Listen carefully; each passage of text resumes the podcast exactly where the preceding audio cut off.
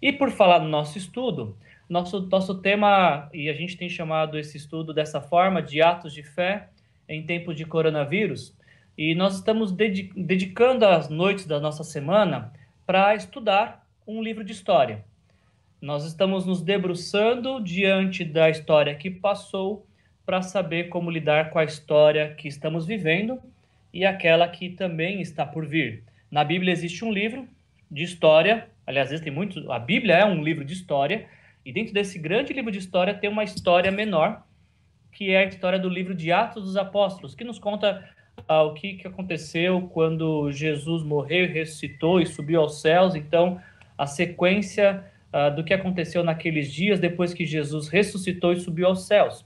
E nós escolhemos uh, meditar nesse, neste livro porque aqueles primeiros cristãos que começaram a desenvolver a sua fé uh, logo após a ressurreição de Jesus, eles uh, desenvolveram esta fé num cenário totalmente improvável, num cenário de muitos questionamentos, muitas dúvidas, mas eles tinham a única certeza de que eles precisavam ter: Jesus está vivo.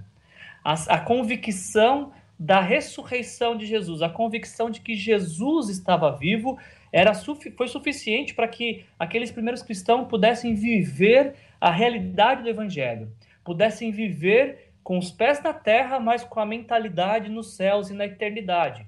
E uma vez que nós também estamos passando por um período de tantos questionamentos, tantas incertezas, ah, pode ser que o nosso coração fique ansioso com com a expectativa do que está acontecendo e, e quando isso vai acabar. Então, nós consideramos que seria um bom tempo nós meditarmos no livro de Atos para acalmar nosso coração, para fortalecer nossa fé, para despertar a nossa esperança, para nos fazer esperançar, a caminhar em esperança. E é isso que a gente está fazendo nas noites durante a semana. Então, ah, vamos começar nosso estudo. O tema da nossa noite é eu só posso dar aquilo que eu tenho. E a gente vai meditar no livro de Atos, capítulo 3. Se você tiver sua Bíblia do lado do celular que você está assistindo essa live, por favor, nos, é, nos acompanhe nessa leitura. Se você está pelo YouTube, esse texto está sendo transmitido para você. E se você está aqui no Instagram comigo e não está com a sua Bíblia, não tem problema, eu vou ler o texto para você. E eu queria que enquanto eu, eu, eu leio esse texto, você considerasse eh, o cenário e para quem ele foi escrito, que você considerasse ah, que tudo isso que a gente vai ler nessa noite foi desenvolvido, aconteceu num cenário de muitos questionamentos, numa realidade de muitas dúvidas, mas de uma convicção que conduzia a toda a vida. Jesus está vivo. E se Jesus está vivo, como nós devemos viver? Eu acho que Atos capítulo 3 nos dá uma boa direção nisso. Então, me acompanhe na leitura, por favor. Eu só posso dar o que eu tenho. É o tema da nossa reflexão dessa noite, de Atos capítulo 3, e a gente vai ler do versículo 1 até o versículo 10. Atos 3, de 1 a 10. Que Deus fale aos nossos corações nessa noite, ah, através dessa palavra, em nome de Jesus. Certo dia, nos disse, nos diz a palavra de Deus. Certo dia, Pedro e João estavam subindo ao templo na hora da oração, às três horas da tarde. Uh, estava sendo levado para a porta do templo chamada Formosa, um aleijado de nascença que ali era colocado todos os dias para pedir esmolas aos que entravam no templo. Vendo que Pedro e João iam entrar no pátio do templo, pediu-lhe esmola. Pedro e João olharam bem para ele, e então Pedro disse: Olhe para nós. Olhe para nós. O homem olhou para eles com atenção, esperando receber deles alguma coisa. Uh, disse Pedro no versículo 6: Não tenho prata nem ouro, mas o que eu tenho, isto lhe dou. Em nome de Jesus Cristo, o Nazareno, ande. Segurando pela mão direita, ajudou a levantar-se. Imediata imediatamente, os pés e os tornozelos do homem ficaram firmes. E de um salto pôs-se em pé e começou a andar. Depois entrou com, é, com eles no pátio do templo, andando, saltando e louvando a Deus. E quando todo o povo viu andando e louvando a Deus, reconheceu que era ele o mesmo homem que costumava mendigar sentado à porta do templo chamada Formosa. Todos ficaram perplexos e muito admirados com o que lhes tinha acontecido. Até aqui. Uh, Atos capítulo 3 nos conta, se a gente relembrar um pouquinho o que a gente está ouvindo nessas semanas, gente, nós vimos que no capítulo 1, Jesus, após ressuscitar, passa 40 dias com seus discípulos falando sobre o reino dos céus, e antes de, de subir ao céu, Jesus fala que ah, aqueles discípulos receberiam poder quando o Espírito Santo viesse sobre eles, e com esse poder do Espírito Santo, eles não seriam poderosos, eles seriam testemunhas. Eles iriam uh, contar para as outras pessoas que Jesus estava vivo. E que, graças à morte de Jesus na cruz, os nossos pecados estavam perdoados e nós poderemos receber, uma vez que crendo em Jesus, poderemos receber perdão dos nossos pecados e esperança de vida eterna e uma vida plena que é influenciada pelos valores da eternidade. E aí, então, em Atos capítulo 2, quando os discípulos estão reunidos numa casa, uh, eles não estavam de quarentena como a gente, mas há benefícios de estar em casa, e a gente tem ouvido sobre isso. Uh, essa promessa se cumpre. Deus derrama o Espírito Santo sobre aqueles discípulos e eles ficam cheios do Espírito Santo. E a experiência que estava acontecendo dentro da casa acaba eh, saindo das quatro paredes, porque as pessoas que estavam de fora da casa estavam ouvindo os discípulos glorificando a Deus e isso as deixou impactadas ao ponto de, de gerar uma ótima oportunidade para que Pedro pudesse compartilhar o evangelho e contar para aquele grupo de pessoas que estavam ouvindo uh, aquilo que Jesus fez na cruz por nós. E aí então, Atos capítulo 2, que a gente encerrou na sexta-feira, nos conta uh, que um grande grupo se formou por conta da pregação do evangelho e como é que era a dinâmica daqueles primeiros dias da igreja, daquela pequena igreja de 3.120 pessoas aproximadamente. E hoje a gente está iniciando essa leitura porque ah, agora não é a, a igreja não está mais dentro de uma casa ou dentro de um lugar grande, mas a igreja está em movimento. E a igreja sempre está em movimento através dos seus discípulos. E a gente vê isso acontecendo, porque nos diz, o capítulo que nós lemos, Atos capítulo 3, nos diz que certo dia, certo dia, Pedro e João estavam subindo ao templo na hora da oração. Ah, não nos diz qual dia que foi. E eu não sei se naquela manhã, quando Pedro e João acordaram, Deus falou para eles: Olha, hoje vocês não podem deixar de ir ao templo, porque hoje é o dia que eu vou usar a vida de vocês para curar um aleijado. Eu acho que não. E aí é só um achômetro meu. Eu acho que eles estão fazendo o que eles estavam acostumados a fazer. Eles estavam fazendo o que faziam de forma ordinária, de forma constante. Eles tinham essa prática de orar, de ir ao templo orar. E, e não é uma coisa programada, ah, eu vou ao templo hoje, eu vou uh, me dedicar à oração, porque hoje sim vai acontecer algo extraordinário. Não, é no, no rotineiro, no dia a dia, na dedicação diária à oração, que nós encontramos com o extraordinário de Deus. Essa história começa como um, um dia como qualquer outro, em que esses homens, Pedro e João, estão se dedicando a fazer o que estavam acostumados a fazer. E aí eu fico me pensando, quando eu leio esse início dessa história, é, o que, que Deus pode fazer na minha vida e na sua vida quando nós nos dedicarmos diariamente à oração. E é óbvio que a gente não vai orar, não vai direcionar nosso clamor a Deus para obter alguma coisa ou para viver algo extraordinário. Não, a questão da oração é simplesmente para poder estar diariamente com Deus, estar diariamente conectado com Deus. Outra coisa que me chama a atenção é, é esta dupla que se formou, Pedro e João.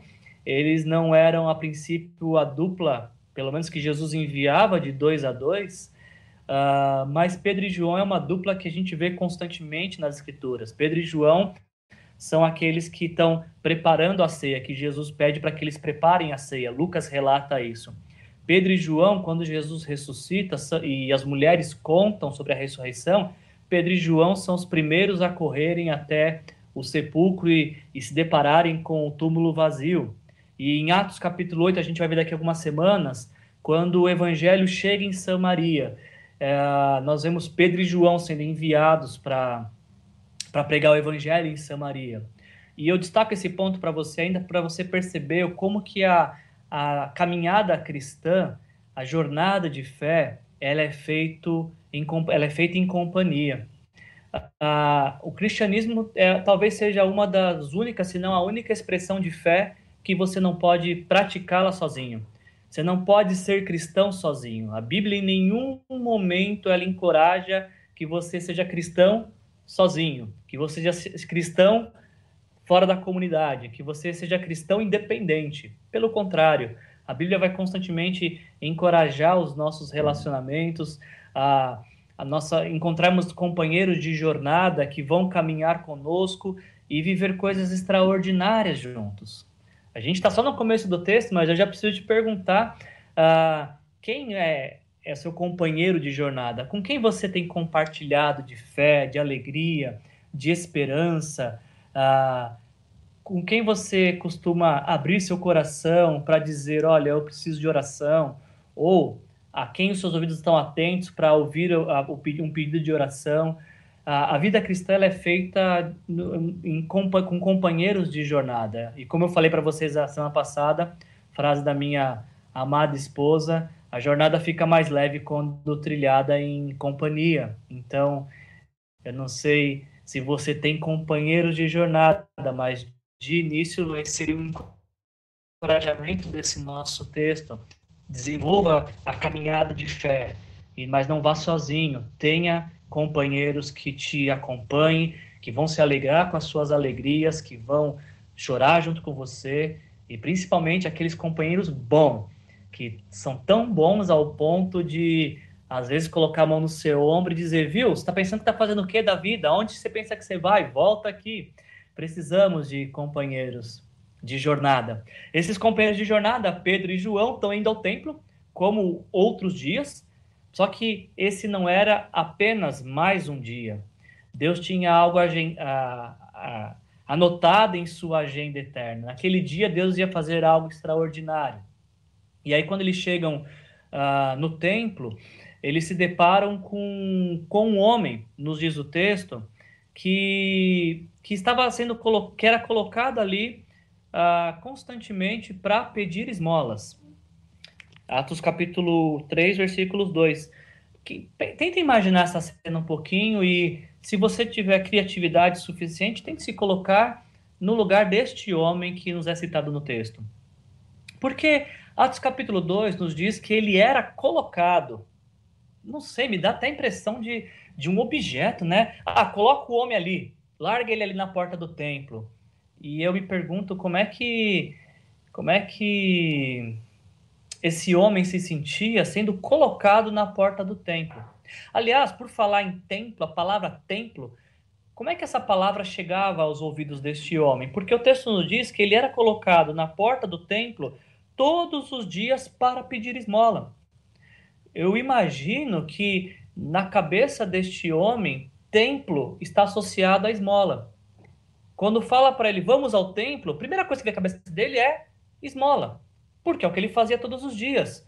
Ele não tinha concepção de templo como lugar para exercer uma parte da minha espiritualidade, para me encontrar com outras pessoas a quem eu posso abençoar e ser abençoado. Templo para esse homem não significava um lugar ah, também para me encontrar com Deus, também para, junto com outros, fazer uso da minha voz para agradecer por aquilo que Deus fez e é na minha vida e a expectativa do que eu tenho, do que Ele vai fazer por mim e o lugar para abrir o coração para que Ele também trabalhe no meu viver. E principalmente, templo não era para esse homem um lugar de missão, aonde ele diariamente ou constantemente, quando sempre que ia, ia para ouvir uma instrução que ia fazer com que ele alinhasse seu coração de, com Deus para viver missão. Não. Templo é o quê? Lugar de esmola. Templo é lugar de uh, ver se alguém presta atenção em mim. E eu fico pensando, essa, esse homem dessa história, né, que nos diz o texto que ele era aleijado desde nascença, eu fico pensando como é que deve ser a vida de um homem que diariamente faz a mesma coisa. Diariamente é colocado à margem da sociedade, diariamente é colocado abaixo na expectativa de que talvez alguém tenha um olhar de misericórdia, um olhar de compaixão. Como é que será que, que se, é, era aquela rotina? Será que todos os dias ele recebia alguma esmola? Será que quem tinha dava, é, não dava o que tinha, e quem não tinha dava, compartilhava? Como é que era a vida deste homem? Como é que será que é ficar tanto tempo diariamente na porta do templo com uma única finalidade: ver se alguém se lembra de mim, ver se alguém tem empatia comigo, ver se alguém me ajuda. Ah, e outra coisa que eu fico pensando quando eu penso, é, olhando esse texto, por que na porta do templo? Por que esse homem era colocado na porta do templo? Por que ele não era colocado em qualquer outro lugar, na porta do, do palácio do rei, por que ele não era colocado, sei lá, no portão da cidade, da entrada da cidade? Por que justamente na porta do templo? Será que é porque há uma expectativa de que quem entra no templo, quem frequenta o templo, os frequentadores do templo, sejam pessoas generosas? Será que é porque no mundo que é, é classificado uh, pela competitividade, pela, pelo, onde o mais forte sobrevive, será que no templo é o lugar que, bom, o mundo inteiro pode ser uh, corrompido, mas pelo menos talvez, quem sabe, as pessoas que frequentam o templo podem ser um pouco mais generosas, podem ser um pouco mais compassivas, podem ser um pouco mais misericordiosas. Talvez essa é a expectativa de quem o colocava lá na porta, e talvez essa era a expectativa dele mesmo. Bom, se tem algum lugar que pode ser que alguém se seja generoso e se lembre de mim, esse lugar talvez seja o templo. Então lá está esse homem. Agora, o problema, e aí eu quero que você preste atenção nisso, isso é muito importante prestar atenção. O problema é que diariamente este homem era colocado na porta do templo. Ele era colocado na porta do templo hoje, talvez recebia esmolas ou não, mas independente de receber esmola ou não, o fato de receber esmola não resolvia sua condição porque no dia seguinte ele estava lá de novo. Se teve um dia que ele recebeu esmola, não resolveu, porque no dia seguinte ele estava na porta do templo. Se teve um dia que ele não recebeu esmola, da mesma forma não adiantou em nada, porque no dia seguinte ele estava novamente na porta do templo. Percebam que ah, estar na porta do templo, independente se ele recebia ou não esmola, isso nunca mudou a sua condição de vida, de ser, porque diariamente, independente do que, se ele recebia esmola ou não, ele continuava na porta do templo e fazendo a mesma coisa que fazia todos os dias, pedindo esmola. Mas como eu, te, eu falei para vocês, aquele não era qualquer dia. Aquele não era mais um dia. Aquele era um dia especial na vida deste homem, porque aquele dia ele seria uh, convidado, ele seria apresentado, ele seria uh, tocado de alguma maneira por Jesus. E aí o segundo ponto que, que, me, que, que para mim é o destaque desse texto, um dos versículos mais lindos do livro de Atos, uh, a partir do versículo 3. Diretor, se você estiver no YouTube aí, você, você ainda está aí, diretor, comigo? Às vezes eu assusto quando você não fala comigo, diretor. Ah, que bom. Então, é, a gente se depara com essa outra realidade. A partir do versículo 3, nos diz que ah, é, mais um dia ele estava na porta do templo e de repente naquele dia chega Pedro e João. E aí ele, o, esse homem que era aleijado faz o que ele estava acostumado a fazer, pedir esmolas. Só que nesse dia aconteceu algo que ele não esperava. Aconteceu inclusive algo que ele nem pediu. Olha que interessante isso, não foi um pedido dele. Aconteceu algo inesperado.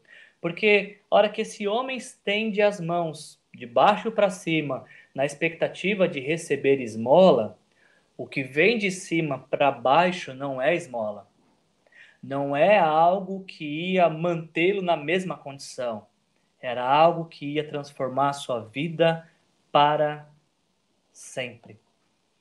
Quando ele pede esmola, Pedro e João diz essa frase ah, maravilhosa do livro de Atos: Eu não tenho prata nem ouro, mas o que eu tenho, isso eu te dou. E aí aqui a gente precisa parar, gente, e isso deve ser motivo de uma profunda reflexão nossa, porque algumas pessoas talvez dão realmente prata e ouro. Algumas pessoas talvez dizem: "Ah, não tenho nada para te dar". Agora Pedro e João, eles dizem: "Olha, prata e ouro a gente não tem, mas a gente tem algo que a gente pode te dar". E aí eu acho interessante porque o texto diz isso, né? Porque ele, uh, este homem, ele olha para Pedro e João, versículo 5, o homem olhou para eles com atenção, esperando receber deles alguma coisa. E aí Pedro e João diz, nós não temos Senhor, mas o que nós temos, nós queremos te dar. E o que é que Pedro e João tinha, tinham para dar? Qual era o bem mais precioso que Pedro e João tinham e podiam, poderiam compartilhar com aquele homem? Ah, antes de eu, de eu, prosseguir, isso deve, deve nos fazer pensar profundamente também o que é que nós temos para oferecer àqueles que estão à margem da sociedade. E não estão à margem por, por conta de sua condição financeira necessariamente, mas estão à margem da sociedade, talvez por suas emoções, estão isolados, estão esquecidos, porque não conseguem lidar com o seu coração, com a sua ansiedade, com a sua incredulidade. O que é que eu e você temos que podemos oferecer e que pode transformar a vida de uma pessoa? Também não é ouro e prata. Porque se ah, Pedro e João tivessem dado ouro e prata para aquele homem, no dia seguinte ele estava ali de novo mendigando, né? no dia seguinte ele estava ali de novo pedindo esmola. Mas Pedro e João falam: olha, a gente vai dar para você o nosso tudo. E o nosso tudo não é algo que provém de nós, o nosso tudo não é algo que uh, vem de nossa capacidade, de nossa habilidade. Não, o nosso tudo atende por um nome, é uma pessoa e se chama Jesus Cristo, Filho de Deus. Ah, em nome de Jesus, nós não temos prato nenhum, mas o que temos nós te damos. Em nome de Jesus ah, Cristo Nazareno, ande. E, e, e isso é fantástico porque aquele homem está esperando receber esmola e ele acaba recebendo Jesus. Ele está esperando receber uh, o que sobra de alguns, ele recebe tudo aquilo que ele precisa para viver. Ele está esperando receber uh, migalhas e ele recebe um banquete. Em nome de Jesus, uh, a vida daquele homem começa a ser mudada. E, e aí Começamos então a pensar no, a partir do versículo 7 que uma nova história acaba se sendo escrita na vida deste homem, muda completamente a vida desse homem. A vida deste homem é transformada completamente quando discípulos de Jesus compartilham daquilo que tem, daquilo que eles têm de Jesus com aquele homem. Ah, nos diz o versículo 7 que quando Pedro diz essas palavras, ah, eles, Pedro segura, ele, Pedro e João seguram o homem pela mão e o ajudam a levantar. Você já tinha prestado atenção nesse detalhe? Você que conhece esse texto? Ah, Pedro falou: Eu não tenho prata nem ouro, mas o que eu tenho eu te dou, em nome de Jesus ande. Mas o homem não começou a andar. Ele continuou, estou entendendo pelo texto que continuou na mesma condição que ele estava. E ele só passa a andar quando Pedro e João o levantam, porque diz, na sequência do texto, que, uh, segurando, versículo 7, segurando pela mão direita, ajudou a levantar e imediatamente, ou seja, imediatamente após Pedro e João o ajudar a se levantar, imediatamente os pés e os tornozelos do homem ficaram em pé, ficaram, perdão, ficaram duros, ficaram firmes que, por que, que isso é relevante para nós? Porque Deus opera milagres na vida de pessoas, mas essas pessoas também precisam de discípulos que os ajude a ficar de pé, que os ajude a identificar o mover e a ação de Deus na vida deles. Por que, que o versículo 7 é tão importante na nossa leitura de Atos 3? Porque ah, as pessoas precisam de outros que os ajudem a perceber Deus agindo em suas vidas a perceber que Deus já está indo ao encontro delas, a perceber que Deus as ama e se importa com elas mais do que elas possam imaginar. Você já tinha prestado atenção em Atos capítulo 3, versículo 7? E mais, ah, quantas pessoas será que eu e você temos ajudado nesses tempos de, de coronavírus, de, de tanto, tanta inquietação, de tanto questionamento? Quantas pessoas eu e você temos nós temos ajudado a levantar? Nós temos ajudado a ficar de pé? Eu temo que, que a gente pode acabar caindo no erro de, ao invés de levantar pessoas, ajudar pessoas a levantar nesses dias que a gente está vivendo, a gente acaba mais empurrando as pessoas para o chão. E se eu e você ficarmos é, compartilhando notícias, até fake news às vezes, se nós, ao invés de levarmos uma palavra de esperança, a gente acaba levando uma palavra uh, de agito, ao invés de ajudar as pessoas a levantarem, o que a gente faz é contribuir para que as pessoas continuem prostradas e não percebam a ação de Deus em suas vidas. E pode ser que você que está me ouvindo, uh, você está nessa fase de que você precisa perceber a ação de Deus na sua vida. Talvez você que está me ouvindo seja uma das pessoas que ainda não entenderam muito bem uh, aquilo que Jesus fez na cruz e o amor de Deus pela sua vida e talvez o que você precise seja de pessoas que estão, possam caminhar ao seu lado, que também te ajudem a ficar de pé, que também te ajudem a perceber o quanto Deus te ama, a entender o quanto que esse amor é transformador. Então agora o, esse homem de pé não apenas se levanta e, e, e uma, quero só chamar sua atenção mais um detalhe. Se você voltar no começo do texto, lembre-se desde quando que esse homem é aleijado ele é aleijado de nascença. Como é que alguém que nunca andou uh, em fração de segundos não apenas tem a, a, questão física restaurada, mas também a, a motor e psíquica, e, e, e, o agir e o, o, milagre de Deus é tão grande na vida desse homem, porque o versículo 2, 8 diz que ele não apenas ficou em pé e firme, mas versículo 8, ele sal, de um salto pôs de, de pé e começou a andar. E depois entrou com eles no pátio do templo, andando, saltando e louvando a Deus. Agora, o que é bem interessante é que quando você lê Atos capítulo 3, versículo 2, este homem era largado na porta do templo. Isso antes de ter uma experiência com Jesus. Isso antes de ser tocado pelo poder que há no nome de Jesus. Agora, no versículo 8, uh, ah, ele não está mais na porta do templo. Ele não está mais prostrado.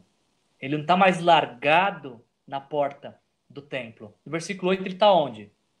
Ele está no pátio do templo. Ele está dentro do templo. E ele está fazendo o que no templo? Louvando a Deus. No início desse texto, nós temos um homem pedindo esmola. E cada um que deu esmola para este homem o manteve naquela condição.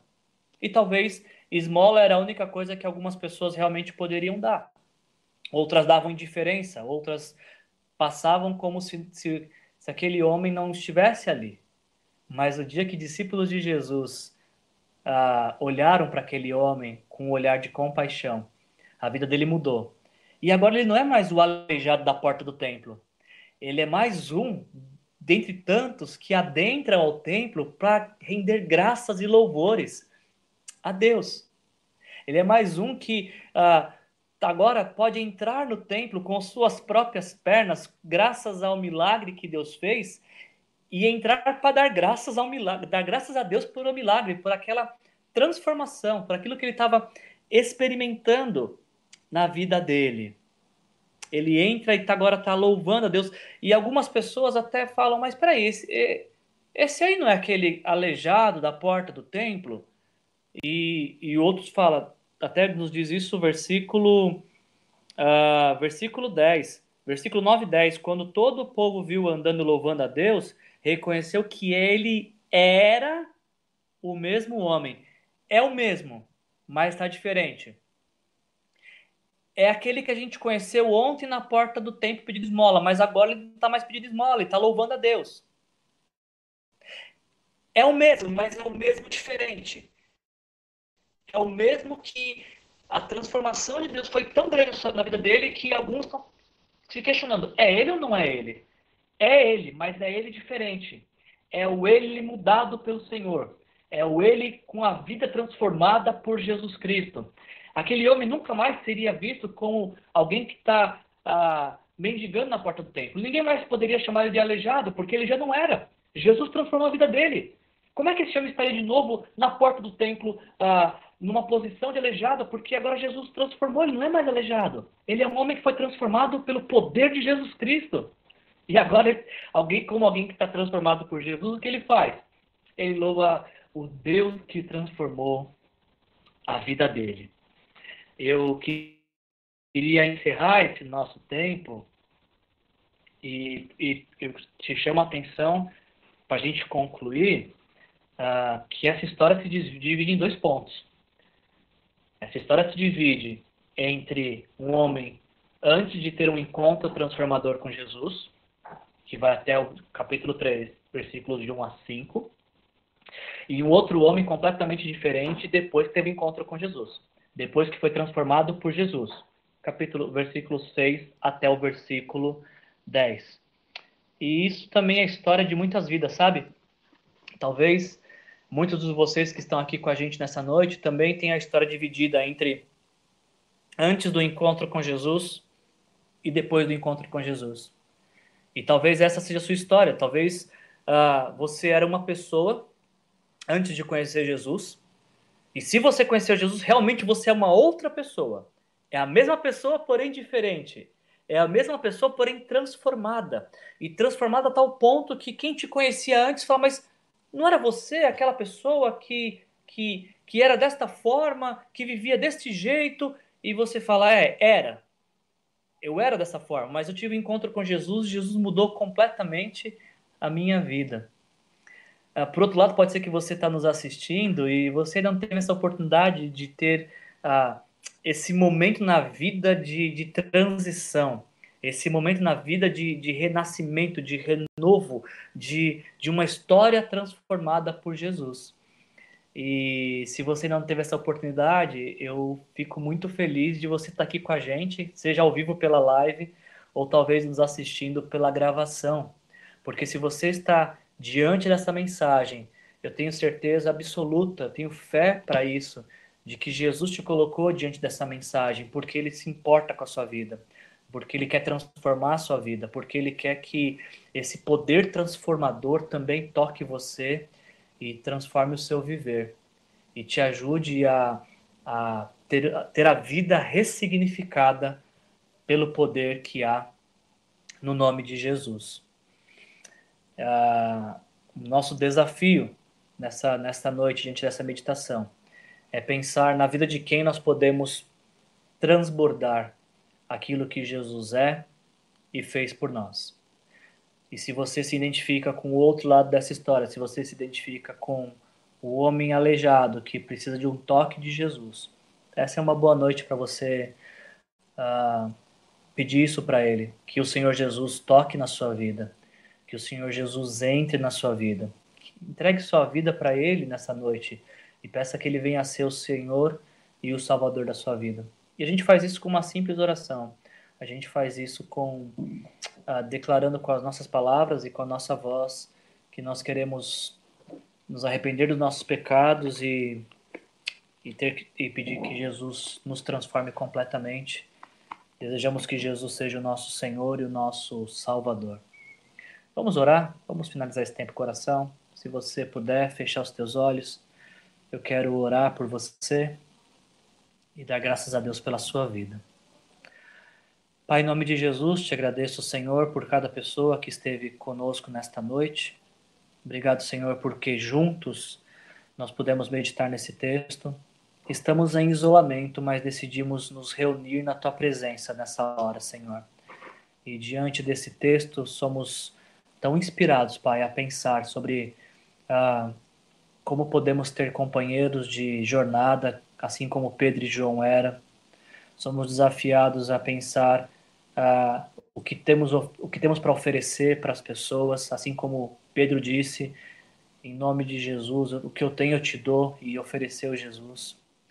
E talvez muitos de nós, Pai, que estamos assistindo essa mensagem, nos identificamos mais com esse aleijado que sente a necessidade de ser tocado pelo Senhor e restaurado ah, em algum ponto de sua vida. Pai, em nome de Jesus, nos ajuda a ser pessoas uh, que levantam outros do chão, Pai. Nos ajuda a ser pessoas que identificam facilmente aqueles que precisam de ajuda e que nós sejamos aqueles que coloquem pessoas em contato com o Senhor, Pai. Eu peço que o Senhor toque no coração de cada pessoa que está assistindo essa mensagem nesta noite e que essas pessoas se sintam amadas pelo Senhor e compreendam uh, aquilo que o Senhor fez na cruz por elas, Pai. A gente está se preparando já para a Páscoa, época de mais, mais diretamente nos lembrarmos do teu sacrifício na cruz, Jesus. Obrigado, Senhor, por ter nos dado uma nova vida, uma nova chance de recomeçar, Senhor. Obrigado por ter ressignificado a nossa vida, Senhor. Nós te louvamos por tudo, Pai, te agradecemos em nome de Jesus. Amém. Gente, que